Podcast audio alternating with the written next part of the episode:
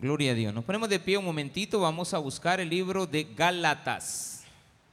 Gálatas, capítulo número 4. Gálatas 4, versículos del 13 en adelante. ¿Lo tiene? Gálatas 4. Puede buscar si encuentro Hechos de los Apóstoles, después sigue los libros, los primeros de Romanos y Corintios, y después está Gálatas. Gálatas capítulo 4, versículo 13. Amén. Lo tenemos. Vamos a leer. Pues vosotros sabéis que a causa de una enfermedad del cuerpo, os anuncié el Evangelio al principio, y no me despreciasteis ni desechasteis por la prueba que tenía en mi cuerpo. Antes bien me recibisteis como a un ángel de Dios, como a Cristo Jesús. ¿Dónde, pues, está esa satisfacción que experimentabais? Porque os doy testimonio de que si hubieseis podido, os hubierais sacado vuestros propios ojos para dármelos. Me he hecho, pues, vuestro enemigo por deciros la verdad. Tienen celo por vosotros, pero no para bien, sino que quieren apartaros de nosotros para que vosotros tengáis celo por ellos. Bueno es mostrar celo en lo bueno siempre. Y no solamente cuando estoy presente con vosotros. Hijitos míos, por quienes vuelvo a sufrir dolores de parto hasta que Cristo sea formado en vosotros. Quisiera estar con vosotros ahora mismo y cambiar de tono, pues estoy perplejo en cuanto a vosotros. Oremos al Señor. Padre, gracias te damos porque nos das la oportunidad de poder entender en tu palabra que hay situaciones difíciles que se viven dentro del Evangelio entre los hermanos. Pero tú, Señor, estás acá para darnos a conocer la verdad de Cristo Jesús. Señor, que todos y cada uno de los que oímos esta palabra nos demos cuenta del valor que hay en el sacrificio que tú hiciste. En el nombre de Jesús, amén y amén. Gloria a Dios. Pueden tomar sus asientos. Bueno, estamos en el estudio bíblico de media semana. Es necesario recordar algunas cosas por las cuales escribe Pablo esta situación. Pablo conoció a los Gálatas por una circunstancia de la vida que no la tenía planificada. Pablo iba en un camino y en el camino mismo los planes cambiaron y él ya no agarró o llegó hasta donde tenía que llegar, sino que retrasó su viaje, lo pospuso para otra ocasión y eso le hizo ir a las regiones de Asia y entre ellas se encontró a los Gálatas, que ya eran cristianos. Cuando Pablo llega, ya había cristianismo en esa zona.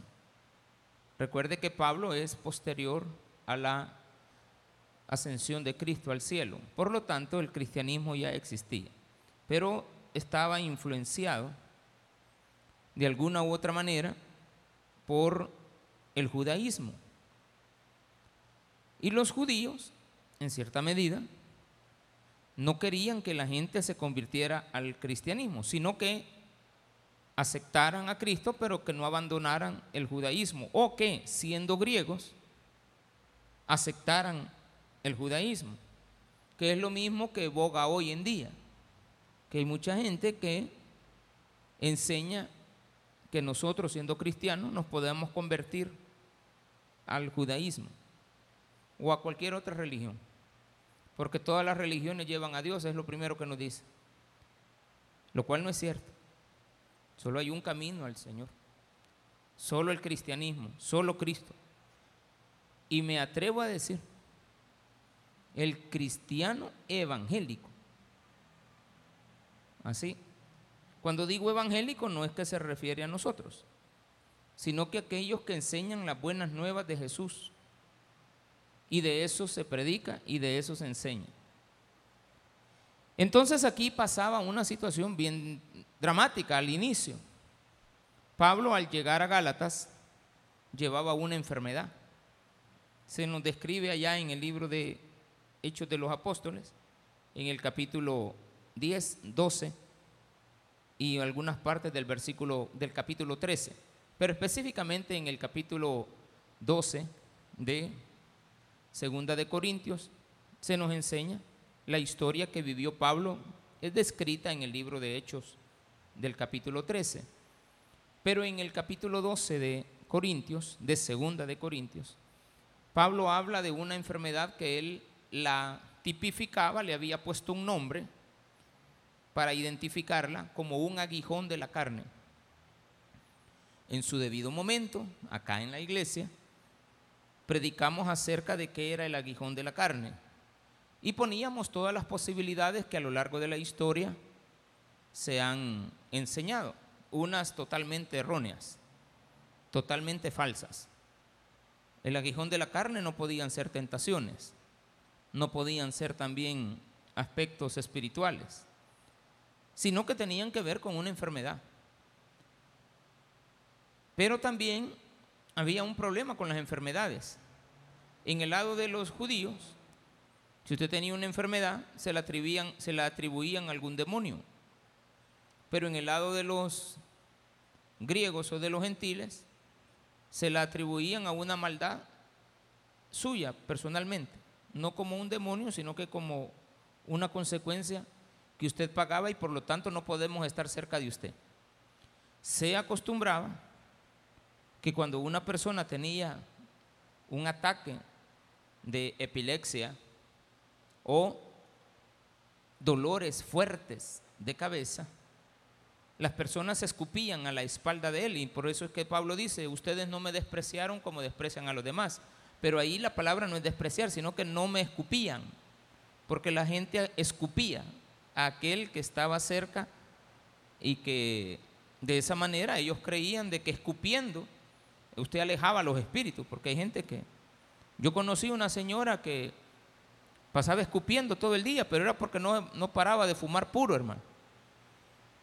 Allá por San Miguel, mañana y tarde y noche le metía al puro, solo escupiendo pasaba. Y no solo ella, yo conocí mucha gente que fumaban puro del, otro, del puro ese puro, del puro puro, y escupen. ¿Por qué? Porque se dañan las salivas, se dañan las glándulas salivales por el tabaco. Dicen que ese tabaco no es malo, claro que ese es malo. Por supuesto, es peor todavía. Bueno, todos son peores porque los otros tienen químicos para dependencia. Pero a Pablo le escupían por eso. Eh, perdón, no le escupieron. Pablo estaba esperando alguna escupida, pero los Gálatas lo recibieron como se debe de recibir a cualquier cristiano, con amor, con dadivosidad, con entrega. No, hombre, la relación de Pablo con ellos era espectacular. Todo iba bien. Con el tiempo, las cosas cambian y aquel amor, aquel cariño, aquellas muestras de amor que se tienen hacia un pastor, en este caso hacia Pablo, se habían perdido. Y Pablo les escribe de un tono bastante drástico, diciéndoles que qué les ha pasado, qué es lo que han, por qué han cambiado. Y Pablo atribuye ese cambio a que están siendo influenciados para abandonar a Cristo y seguir el judaísmo. Solamente era pleito de cambio de iglesia. El problema era que Pablo se preocupaba cuando alguien hace ese cambio, como me puede preocupar a mí que usted pueda hacer algún cambio y después no, se note que usted está molesto. Y usted su enojo, su molestia, no la oculte, sino que la exteriorice.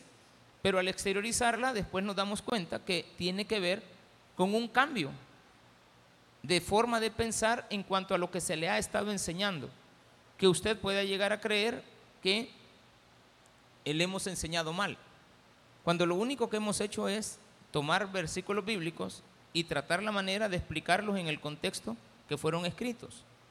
Entonces Pablo tenía esa costumbre de dar a conocer mucho de la palabra de Dios para llegar a buenas conclusiones y a las conclusiones correctas, para descartar todas aquellas que no son, eh, er, eh, que son correctas y que son erróneas.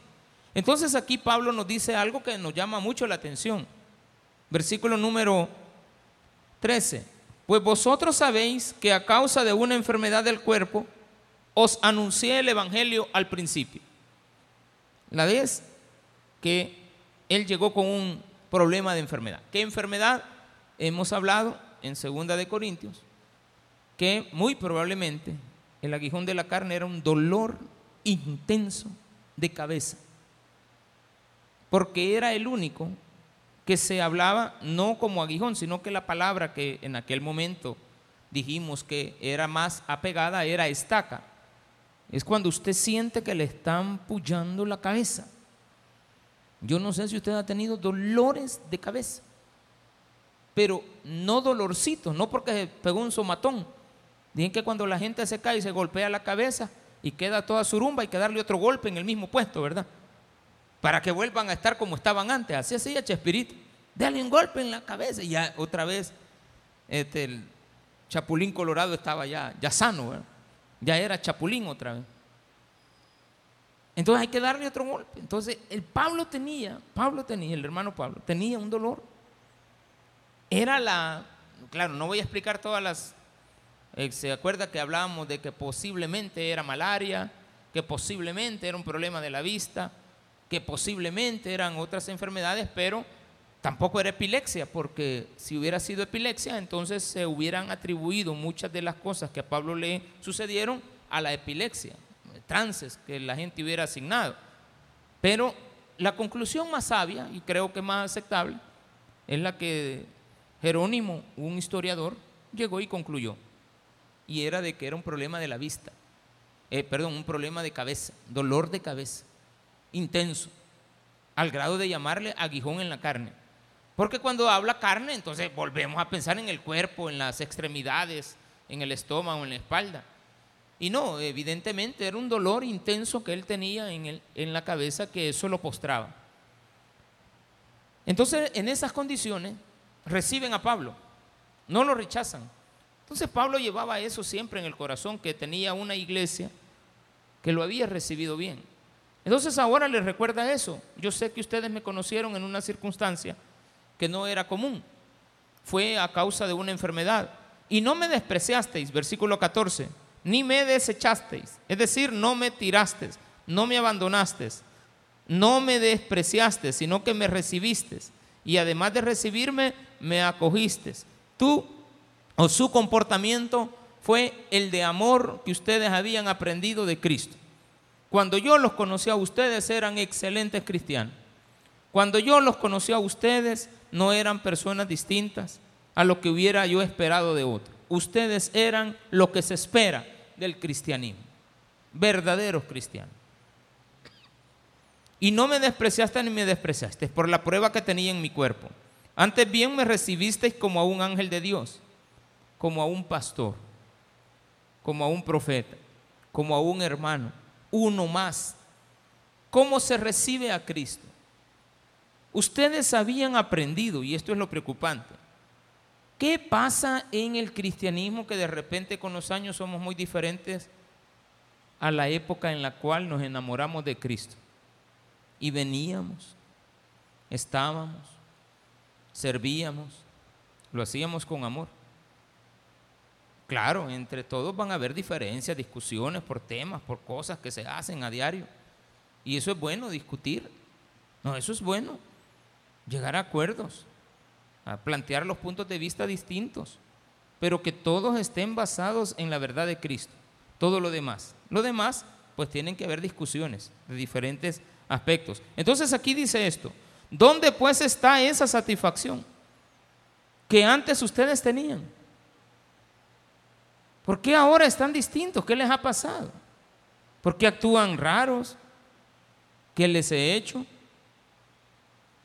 ¿Y, de dónde repentinamente ahora eres una persona un poquito más tosca? Ahora no estoy, ya no estoy enfermo, o sí, bueno, la enfermedad la tenía, siempre. Pero ahora Pablo como que ellos se habían acomodado a la enfermedad, pero ya su cambio ya no, ya no tenía que ver con la enfermedad, ahora lo despreciaban por algún aspecto que tenía que ver con la enseñanza. Qué difícil es que lo que se espera en una iglesia no son los bombos y platillos, ni los colores de la música, porque ahora hay música a colores. Yo siempre, cuando joven, hablábamos de eso. No, hombre, va a haber música, va a haber baile. Entonces va a haber baile y va a haber música a colores, decíamos. Eso significaba que iba a haber humo, iba a haber de todo. Eso lo han traído a las iglesias. Luces, colores, espectáculo. Está bien. Eso no es malo. Está bien. Si es para la gloria de Dios, que sea para la gloria de Dios. Pero si es para que nosotros nos veamos bien, eso sí tenemos un problema. No, ahí sí ya. Si es para enfocar todas las luces hacia una figura humana, sí tenemos un grave problema. Serio. Entonces muchas veces ya no hay satisfacción, porque se está conociendo algo distinto. Algo extraño ha llegado a ti, que ahora quieres incorporarlo y como nosotros no nos adaptamos a esa incorporación nueva de tu forma de adorar o de predicar o de dar a conocer la palabra, entonces tenemos problemas. Porque aquí, y sí lo digo con toda sinceridad y honra para la gloria de Dios, no de ningún hombre acá, sino que para la gloria y honra de Dios. Cuando eso es así, cuando tenemos esas circunstancias dentro a la par nuestra, es lamentable que la satisfacción que antes experimentaba ahora ya no esté. Porque ahora nos damos cuenta que enseñamos palabra en esta iglesia. O sea, la prioridad durante estos 15 años y ahora para 16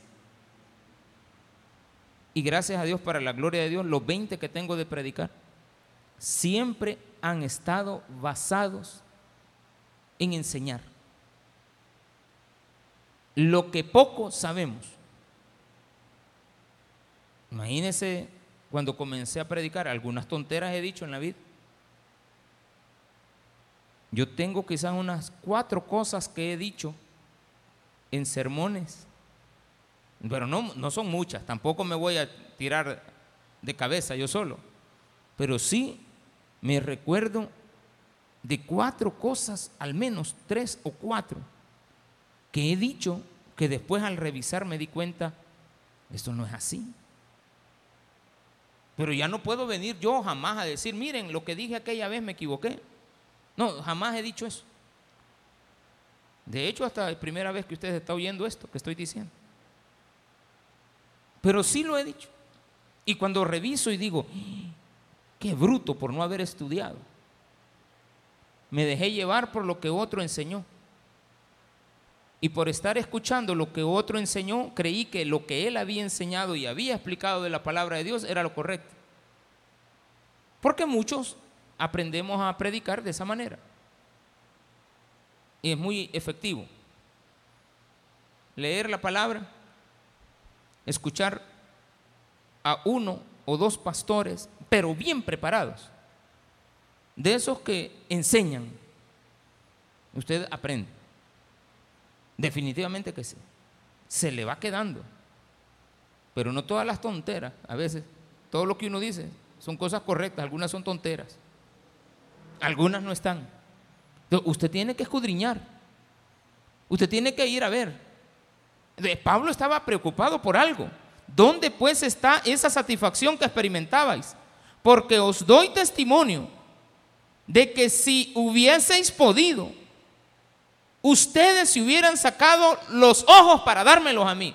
Alguien dirá, ah, entonces el problema de Pablo era la vista. No, hay dolores de cabeza que son provocados por la vista, por la falta de visión, eh, la diabetes, un cáncer. Eh, hay problemas en la visión. Entonces se llegaba, con, pero Pablo lo que está diciendo es, ustedes hubieran hecho cualquier cosa por sanarme, hubieran dado hasta su propia vida. Estoy seguro de que ustedes se hubieran sacado los ojos para dármelos. ¿Qué tiempos aquellos? Que eso ya quedó en el olvido. Y Pablo dice, miren, yo tengo buenos recuerdos de ustedes. Yo me acuerdo cuando tú eras bien obediente. Yo me recuerdo que no renegabas. Me recuerdo que estabas temprano.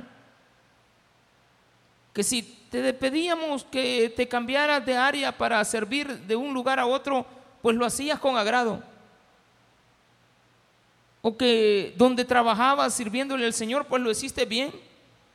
Ahora un poquito así como que, ay sí, hombre. Mira, fíjate de que este, se quedó, bueno, un ejemplo, quedaron encendidos algunos equipos. Ah, ahí están. No, antes era de preocuparse. ¿Dónde está este ruido? Hay que irlo a buscar, hay que quitarlo, ser proactivos. Entonces Pablo dice, yo me recuerdo que ustedes eran muy, muy distintos. Claro, quizás no todos, pero a los que les está escribiendo directamente la carta o que al menos la van a recibir, a ellos sí. ¿Dónde está esa satisfacción?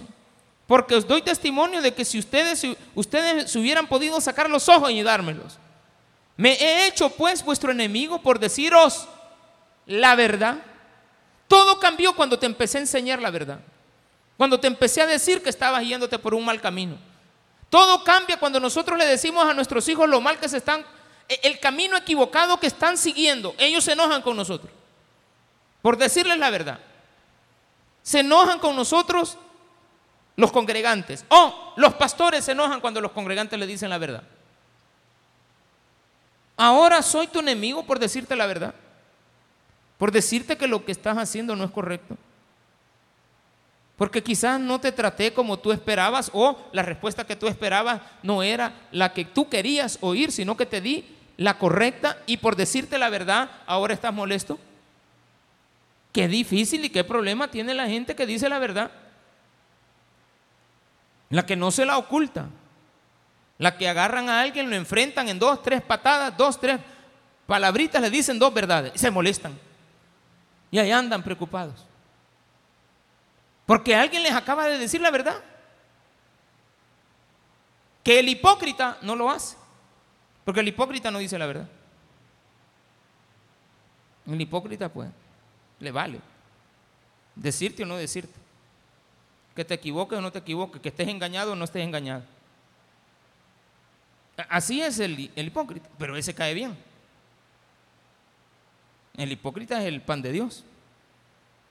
ese no, es una gran persona. Pela los dientes, pero parece el doctor Merengue. Para los que no saben, había una caricatura en los diarios. Antes nosotros así leíamos los chistes, ahora es en memes, en memes creo que es. Pero antes en el periódico, en el, diablo, perdón, en el diario de hoy y en la, en la otra, no, sé en cuál salía, el doctor Merengue. Y ahí uno miraba la historia de dos, tres palabras. Y el doctor Merengue, aquella persona que detrás eh, decía algo, pero como que salía un fantasmita de él pensando todo lo, lo contrario. Porque hay cosas que se te deben de decir y aquel que es bien sincero te las dice y cae mal. Pero el que no es sincero no te las dice y al no decírtelas es un hipócrita. Entonces muchas veces, o un engañador. Entonces Pablo les dice, como que ya no les caigo bien, ¿verdad? Al principio cuando me vieron enfermo y empezamos a hablar de cristianismo y que yo venía de Damasco y que entonces este, el Señor me encontró en el camino, porque esa era la historia. Pablo los primeros pueblos que fue encontrando fueron esos. Recuerde que Pablo se ocultó 14 años. para empezar a, a llevar el Evangelio. Fue al desierto a analizar qué es lo que le había pasado, a hilvanar en su mente qué bendito me ha sucedido. Yo iba buscando cristianos y ahora los amo. Iba buscando cristianos para matarlos, para llevarlos al procurador y nada. Ahora siento un vivo deseo de hablar de Cristo. Pablo se encerró a estudiar, a ver, analizar todo lo que conocía del, del Antiguo Testamento, de la Torá, de, todo el compendio de profetas que él había estudiado, porque era un fariseo. Sea, él era un estudiante. Se debe haber sentado durante mucho rato. Cuando vuelve y sale ya con las prédicas y es dado a conocer, pues a él lo estimaban mucho. Él andaba, como decir, en la época de actual, que alguien este, anduviera por todas las iglesias dando un testimonio y usted también lo incluyera y lo trajera y él hablara. Y hay gente que dicen que ese es el llamado que les ha hecho. Se sienten bien pablinos. Vienen y andan por el mundo diciendo, mire, Dios me mandó por todo el mundo a decirme testimonio. Entonces está bien. Y hay gente que es sincera y otros que son engañadores. De eso viven. Pero acá Pablo le dice, les he dicho la verdad y por eso como que tenemos problemitas, ¿verdad? Y no estamos hablando de verdades carnales, morales. Pablo estaba hablando de que estaban cambiando a Cristo. Porque le dice, tienen celo por vosotros. Las personas que se te han acercado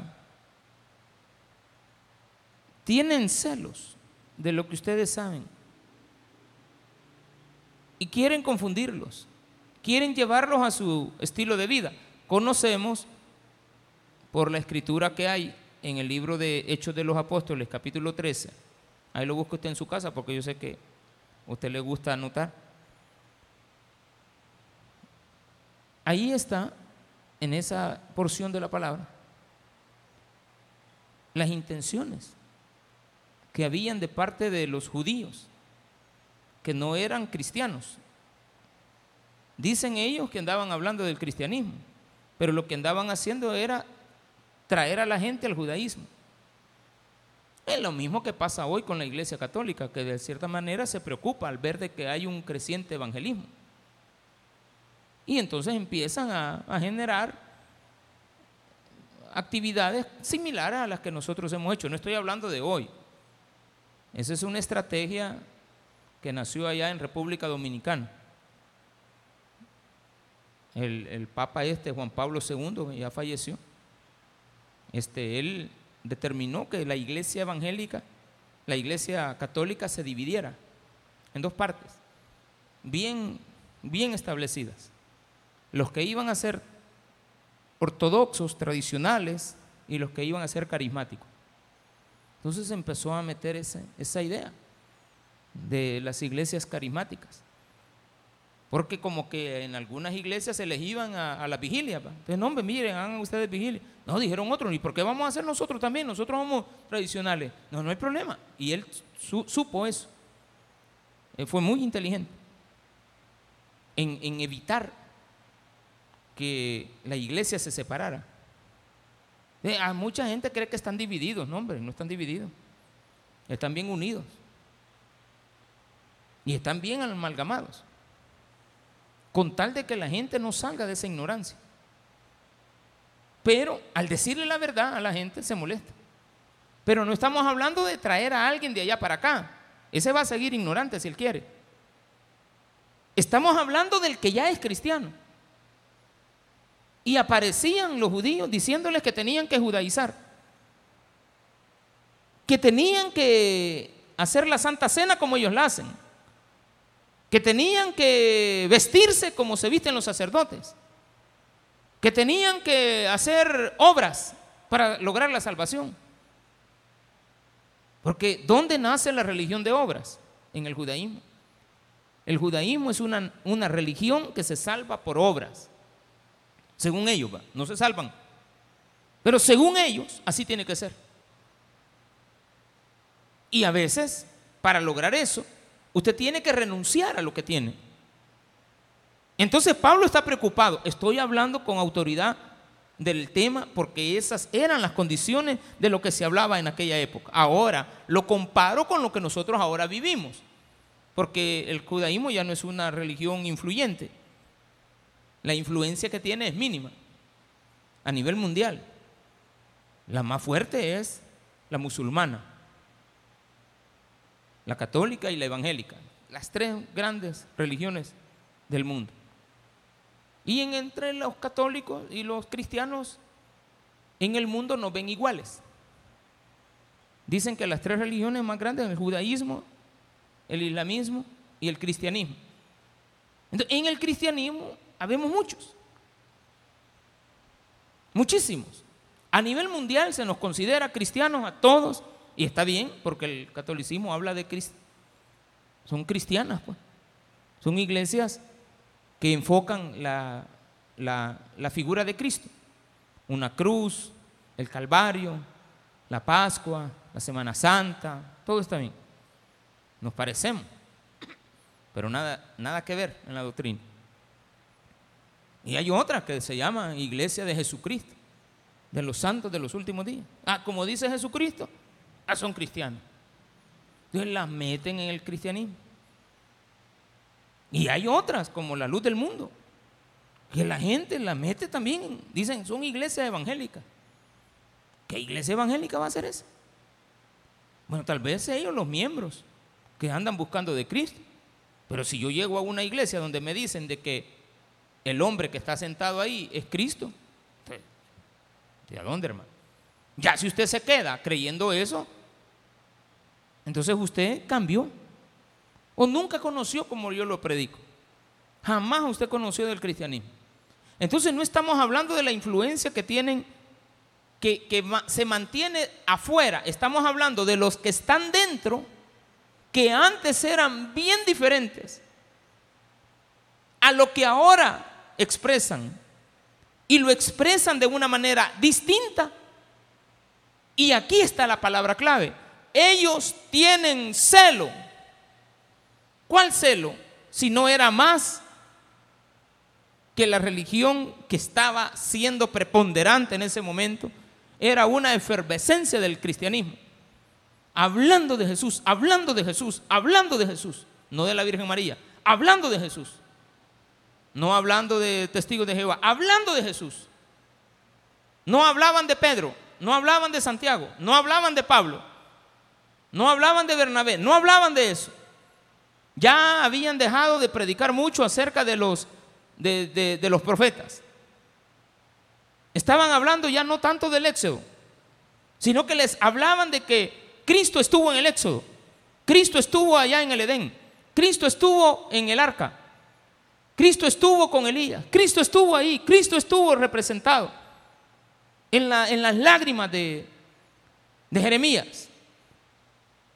Entonces la gente empezó a cambiar, pero eh, había un problema. ¿De dónde salían todos los nuevos cristianos? Si estamos en Grecia, salían del helenismo, salían de la cultura y la mitología griega. Y si hablamos de Israel, si hablamos de Jerusalén, si hablamos del pueblo judío antiguo, estaban saliendo del judaísmo. Si nos vamos a buscar a los Herodes de aquella época, eran judíos en su mayoría. O sea, no judíos, sino que abrazaban, les gustaba el judaísmo como religión, sus rituales, sus cánticos. No, hombre, usted se imagina en el templo de Salomón, acercándose el día de la Pascua. No, hombre, si eso era espectacular. Un respeto, pero todo eso se fue tergiversando. Y cuando aparece la figura de Cristo resucitado y empiezan a predicar de Él, y ya pasan 20, 30, 40 años, 50 años de que ese evento se había suscitado, en este entonces, Gálatas más o menos estamos hablando de unos 25 años después de la muerte de Cristo, más o menos, que se da esta, esta historia que estamos leyendo. Ya 25 años son 25 años. No es poco. Y estamos hablando de que los que han creído, hermano, ah, esos eran creyentes, hermano. Porque cuando el cristianismo comenzó, el cambio era radical. El amor hacia el cristianismo era muy diferente al que ahora tenemos. Lastimosamente. No sé qué tantas tonteras oímos todo el día. Que de repente usted viene bien extraño, hermano. Y a veces hasta el pastor es el que anda extraño. Saber que estuvo yendo. A saber de dónde viene. Como que las cosas que nos pasan en el día nos influencian. Y usted tiene que tener un gran cuidado en eso. Le digo a mi esposa el día viernes, el día lunes. Tenemos un compromiso. Nada de lo que esté pasando ahorita va a evitar que nosotros sigamos con el compromiso que tenemos. Vamos, sigamos adelante. Ahí deja eso. Ahí que quede. No estés perdiendo el tiempo. Entonces nosotros tenemos que salir adelante. Nada de lo que suceda puede cambiar lo que yo tengo que hacer. Entonces Pablo dice, ustedes están cambiando yo ya me eché el rollito ahí que ustedes ahora que me ven como que soy su enemigo. Antes me andaba enfermo y me abrazaban. Nunca me escupieron. No, hombre, me aceptaban. Pero ahora cuando me entran, ven entrar como que ven a un demonio. Y está claro. Tienen celo por vosotros, pero no para bien. Hermanos, les voy a seguir diciendo la verdad en la cara. Sino que quieren apartarnos de nosotros para que ustedes tengan celo por ellos. Que ustedes se deban a ellos, celarlos. Es decir, eh, eh, eh, cada vez que alguien les haga daño a estas personas, ustedes van a volver por ellas. Parece ser que ellos lo que quieren es que ustedes dejen de conocer lo que han conocido y después se vuelvan a ellos, los defiendan con, como gatos panza arriba y se vuelvan por ellos con toda sinceridad, a veces da cólera. No, uno tiene que saber que son seres humanos, pero sí da cólera ver a otros seres humanos que todo este tiempo que han habido muertes y muertes y muertes, y 13, 15, 20 diarios, nunca, jamás en la vida vimos a los derechos humanos. No, no a los derechos humanos de la asociación, de aquí, la legal, sino que todas estas tonteras que hay en el mundo. Y de repente son los defensores. ¿Qué quieren? Eh, atraerlos para que les caigan bien y que ellos son sus defensores, para que después estos los defiendan. Es lo mismo que está aquí. Es lo mismo. Deberían de pasarnos, aunque duela, las imágenes de la cerca de 150 mil escenas de dolor de los últimos 30 años. 150 mil escenas de dolor de ir a saber de que su hijo acababa de salir y ya falleció. Que el señor de la tienda lo mataron. Que el señor de la farmacia, que el aquí, que el motorista, que aquí, que el otro, que el cobrador, que el, empleado, que la niña, que cualquier cosa. Deberíamos de ver eso. ¿por quién tendríamos amor? Por las víctimas. Entonces nosotros nos apegaríamos a ella por algo que nos están enseñando. Si le pasamos esas escenas, yo le aseguro que usted se sentiría influenciado a tener misericordia por las víctimas. Pero después nos pueden pasar otra escena errónea el dolor, el sufrimiento de los que fueron de los victimarios, de los agresores. Usted también puede volverse al lado de los equivocados. Ahí dice, ellos quieren que ustedes en el futuro los defiendan. Bueno es mostrar celo en lo bueno, siempre. Dice Pablo, le voy a decir otra verdad en la cara. Es bueno mostrar celo en lo bueno Repito, bueno es mostrar celo en lo bueno. Siempre, nunca vaya a cambiar eso. Y no solamente cuando estoy presente con vosotros. No vayan a ser hipócritas. Que solo cuando me vean, ustedes esté yo o no esté enseñándole la palabra, ustedes tienen que ser buenos cristianos.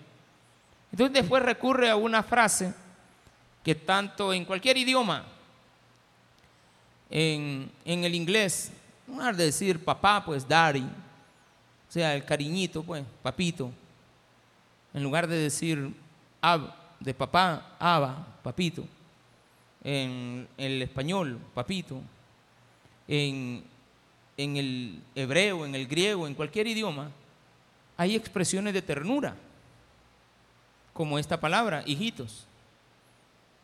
No que seamos hijos de Pablo, ni que ellos eran hijos de Pablo, pero él los trata con ternura. Ocupa una palabra tierna para decirles, hijitos míos, por quienes vuelvo a sufrir dolores de parto.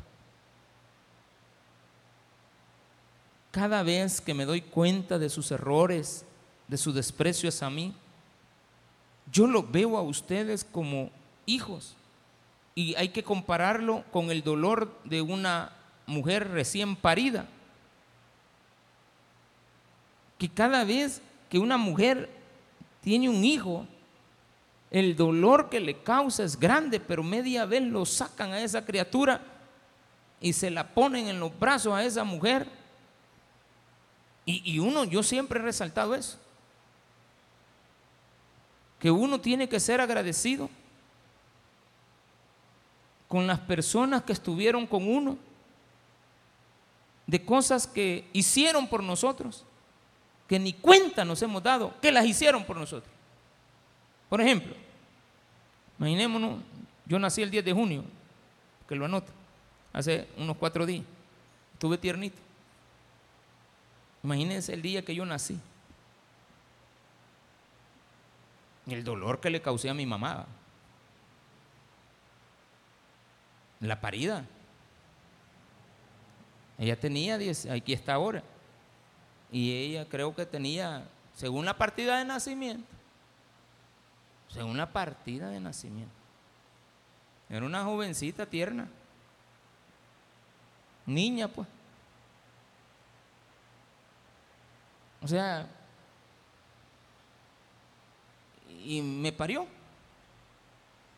Entonces yo pienso, yo, no sé qué pasó ese día, pero pienso no en algunas historias que me han contado. No, yo siempre pienso en, en la enfermera que me ha de haber, ha de haber recibido, el doctor que ha de haber estado ahí.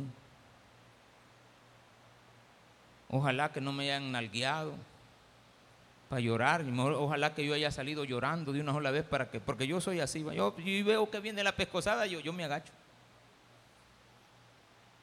Yo, yo soy así, entonces digo yo quizá. Eh, y se me imagina que en alguna forma de ternura mi mamá me ha de haber tenido en su brazo.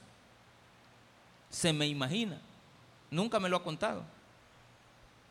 Pero se me imagina que en el mesón allá donde viví, la gente cuando vio llegar a Julito, pues, yo no, no sé si me pusieron el nombre antes o después, no sé. Mi papá se llama Julián, no sé si de por ahí viene mi nombre, no sé. Pero me pusieron Julio César. Quedas pensando en un emperador, va. Si fue así, pues gloria a Dios. Un gran emperador. Julio César. El más grande emperador romano. Asesinado después. Por andar de mujeriego. Mal le fue. Una mujer mala que apareció por ahí, famosísima. Pero bien, uno tiene que valorar cuando encuentra esta palabra, hijitos míos. Por eso yo estoy muy, pero muy de acuerdo y estoy apoyando fuertemente. Cuando digo apoyando es en lo que yo puedo sin meterme más allá de lo que debo de meterme. O sea, si me piden un favor de esa naturaleza, yo lo doy. Por ejemplo, aquí en la iglesia durante muchos meses se estuvo ocupando hasta que ellos tuvieran un lugar adecuado para poder atender a la gente, usted no se da cuenta, pero aquí en esta iglesia se han estado desarrollando las reuniones de capacitación y a todas las mujeres embarazadas que han estado trayendo para la ley Nacer con Cariño. Yo cuando pienso que a, una, a un bebé lo van a cuidar desde que está embarazada la muchacha hasta que nazca el bebé, yo, yo estoy de acuerdo, porque yo quiero que todos los niños nazcan. O sea, yo, yo procuro que no, nadie pase el dolor que yo pasé, ni que mi esposa pasó con nuestro primer bebé. Yo, yo, yo ando aquí en la mente, ayudarle a la, eh, cuidar a la muchacha que está embarazada.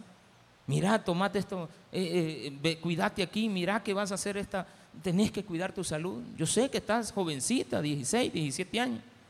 No, no, no me agrada que una niña de 16 años tenga un hijo. Porque pienso en el que le embarazó, pero también después me acuerdo que ella, ella debe haber sido rebeldita, pues. ¿Sí o no? A menos que haya sido producto de un abuso.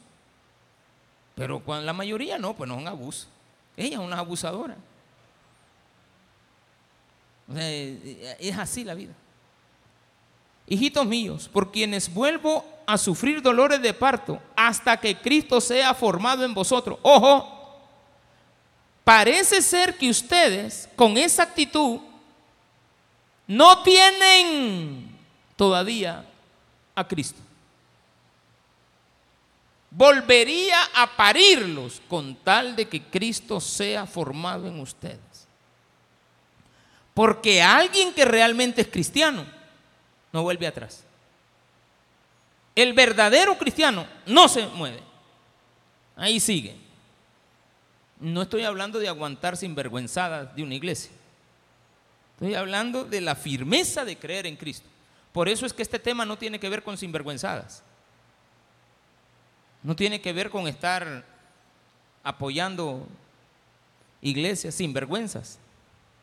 Y digo iglesias porque son partícipes de las sinvergüenzadas de los líderes. Tenemos que tener mucho cuidado en eso. Hay que ser tajantes. Aunque eso a veces causa dolor. En uno. Y no una vez sino que se la vuelven a repetir. Les dice uno, bueno, hay que volverles a hablar como hijitos, hijitos míos, por quienes vuelvo a sufrir dolores de parto hasta que Cristo sea formado en vosotros. Quisiera estar con vosotros ahora mismo y cambiar de tono. Les está diciendo hijitos, pero si lo miren, es como, como que Pablo les está diciendo esto. Veámoslo de dos maneras, pero yo creo la primera. Les está diciendo esto. Les estoy diciendo hijitos, pero si los tendría enfrente les dijera la verdad en la cara. Ustedes son grandes malcriados. Eso es lo que les estaría diciendo. Ustedes todavía no han conocido el verdadero amor. Se mostraron amorosos la vez pasada que me conocieron con mi enfermedad y me trataron bien y yo se los agradezco. Porque Pablo dice, hablo de ustedes en todos los lugares que voy. Pero esta carta no es para el mundo, esta carta se las estoy diciendo a ustedes. Que después llegó a ser pública, eso es otro problema. Llegó a ser pública, el Espíritu Santo publicó esto. Recuerde que la Biblia completa sin ninguna letra, ni una J hace falta aquí, dice, ni la tilde de una J. No hay ni una sola letra que haga falta. Todas las letras están ahí, claro, trasladadas al español, me va a decir usted, no, en el griego y en el hebreo. Pero ninguna letra traducida al idioma que verdaderamente se le tiene que dar el sentido, está correcto. Porque no todas las Biblias son Biblias. No todas las Biblias son Biblias. Con solo una letra que alguien le cambie a la Biblia, ya no es Biblia, ya es otro libro. Y cito dos ejemplos. En las personas que profesan la fe de los testigos de Jehová, encuentran dos cambios drásticos en la Biblia. Cambiar dos letras, agregar dos letras en un versículo bíblico para justificar de que Jesús no es Dios, sino que es un Dios. Y cambiar una letra mayúscula por una minúscula. Simple. Ahí tergiversaron todo, ya no es Biblia. Para mí ya no es Biblia porque tiene agregado. Otra, hay una Biblia que se llama Gateway, en línea. Está en internet. antes no existía, esto es nuevo. Y mucha gente se mete al internet y dice en Biblia y voy a bajar esta. No, hombre, una Biblia que defiende el homosexualismo a capa y espada. O sea, usted toda la Biblia está enfocada no en Cristo, sino que cambian algunos versículos para tergiversar la palabra. Hay que tener mucho cuidado con las nuevas versiones. Hay unas que son excelentes, muy bien redactadas. Ah, o digamos que estemos leyendo esta Biblia, mire, esta misma, pero no diga igual, sino que diga, este, tienen celo por vosotros, tienen celo por ustedes, pero no para bien, sino que quieren que nos apartemos para que ustedes tengan que defenderlos a ellos. Estoy leyendo el mismo versículo con mis palabras en este momento y no le estoy cambiando ningún sentido. Eso no es ningún problema.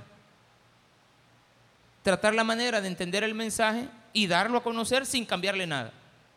Eso no es cambiar la Biblia. Es intencionalmente cambiarla para que alguien deje este camino. Y eso es lo que estaba pasando aquí. Los Gálatas estaban distintos. Hermano, debemos de ser muy serios en lo que hemos creído. Debemos de ser verdaderos cristianos. Que nadie nos mueva, que nadie nos sacuda. Le, puedo aceptar, mire, infinidad de cosas. Entre ellas, que si le caigo mal, cámbiese de iglesia. Pero no porque usted vaya a salir diciendo es que el pastor es un hereje. No. Me puede considerar falso porque tal vez en algunas cosas lo que predico no lo vivo. Quizás porque alguien me puede considerar mal padre, déspota, me puede considerar pesado. Eso está bien. No, no está bien, va, pero digamos, eso puede usted encontrar a veces. Y, no es que uno sea déspota, sino de que uno a veces actúa con, con dureza. Ya no estamos en época de golpes, estamos en época de, de no estamos en cinchazos, en esa época ya pasó. En la época donde te desprecian, que te valga, que se vaya. No hay ningún problema, que no te afecte. Que, que no tiene amor de padre, que no tiene amor de esposo, que no tiene amor de esto. No, simplemente. Hay personas que uno le dice, ¿y usted por qué no está? Así como de vez en cuando va la familia peluche. Es una niña normal. ¿Por qué no son normales? ¿Por qué estás actuando diferente a lo que somos? Debes de ser normal. Debes de ser cristiano. Compórtate como cristiano. Y eso será algo de lo cual nos vamos a sentir orgullosos toda la vida. Si yo digo, y usted me pregunta, ¿y usted, pastor, qué quisiera cuando usted se muera? Bueno, en primer lugar me van a olvidar rápido, porque no me pueden recordar mucho tiempo. Porque la generación que lo recuerda a uno dura dos, tres años. Y ahí para allá todo se olvida. Una persona famosa, pero bien famosa en un país, dura unos primeros años. Después queda opacada y después quedan los recuerdos si es que se escribe algo de él. Si no, nadie se acuerda. Claro, nos vamos a acordar de Hitler, porque es famoso de Napoleón, de Alejandro el Grande. Está bien. Pero la misma Biblia dice que el muerto hasta ahí llega y queda en el olvido. Pero, ¿qué sería lo que debe de quedar en el corazón? En que el pastor enseñaba. Simple. Le daba prioridad a enseñar. Y no es que el pastor se pasa matando mañana, tarde y noche preparando sermones. No. No, no, no, no, no nos engañemos tampoco. Esa fue una cosa, y sí se la, veo igual que, eso sí, con mucha, quizá un poquito de pena, pero no tiene nada que ver porque yo no sabía. Nuestro pastor general, cuando él explicaba que él le pidió a Dios, era, dame sabiduría para entender tu palabra. Yo sin saberlo, nunca había escuchado eso de él. Cuando a mí me estaban graduando, yo pedí Señor, yo no quiero, yo quiero que me ayudes a entender rápido. Yo no estaba diciendo no leer, no, yo quiero entender luego. Lo que yo vaya leyendo, que me quede claro. O sea, quiero leer, entonces yo leo. Y lo ando en la mente y antes de predicar hago un repaso. Para ver si, porque como me acuerdo de que una vez me equivoqué, y no fue aquí, fue en la, en la iglesia de la Sacamé. Allá me equivoqué, digo, qué, qué, error por no haber venido a consultar. Y claro, pues ahí yo consulto a los, a los que han escrito, los historiadores, esto que, esta historia de dónde comienza. ¿Por qué hablamos de esto? Por ejemplo, usted me va a decir, ¿de dónde comienza la palabra, la palabra abecedario? Se las expliqué hace como una semana. Surge de la palabra armar filas de los soldados romanos. Entonces, poner en fila. Entonces era de la, de la A a la Z, de la alfa a la omega. Estaban en fila. Y de ahí aparece la palabra abecedario, los ponían en orden. De ahí aparece, todo tiene explicación. Pero hay que saber. Si usted no sabe, se vuelve ignorante y está condenado, como dicen mucha gente, está condenado a repetir la historia. Así es de que lo que aprendemos aquí, hermano, con toda sinceridad le digo, se es sacado de la Biblia. Y por lo tanto que no venga nadie a engañarlo. Y si hay algunos que están engañados, busquen la verdad en sus corazones y ahí van a encontrar a alguien que se llama Jesucristo. Démele un fuerte aplauso al Señor.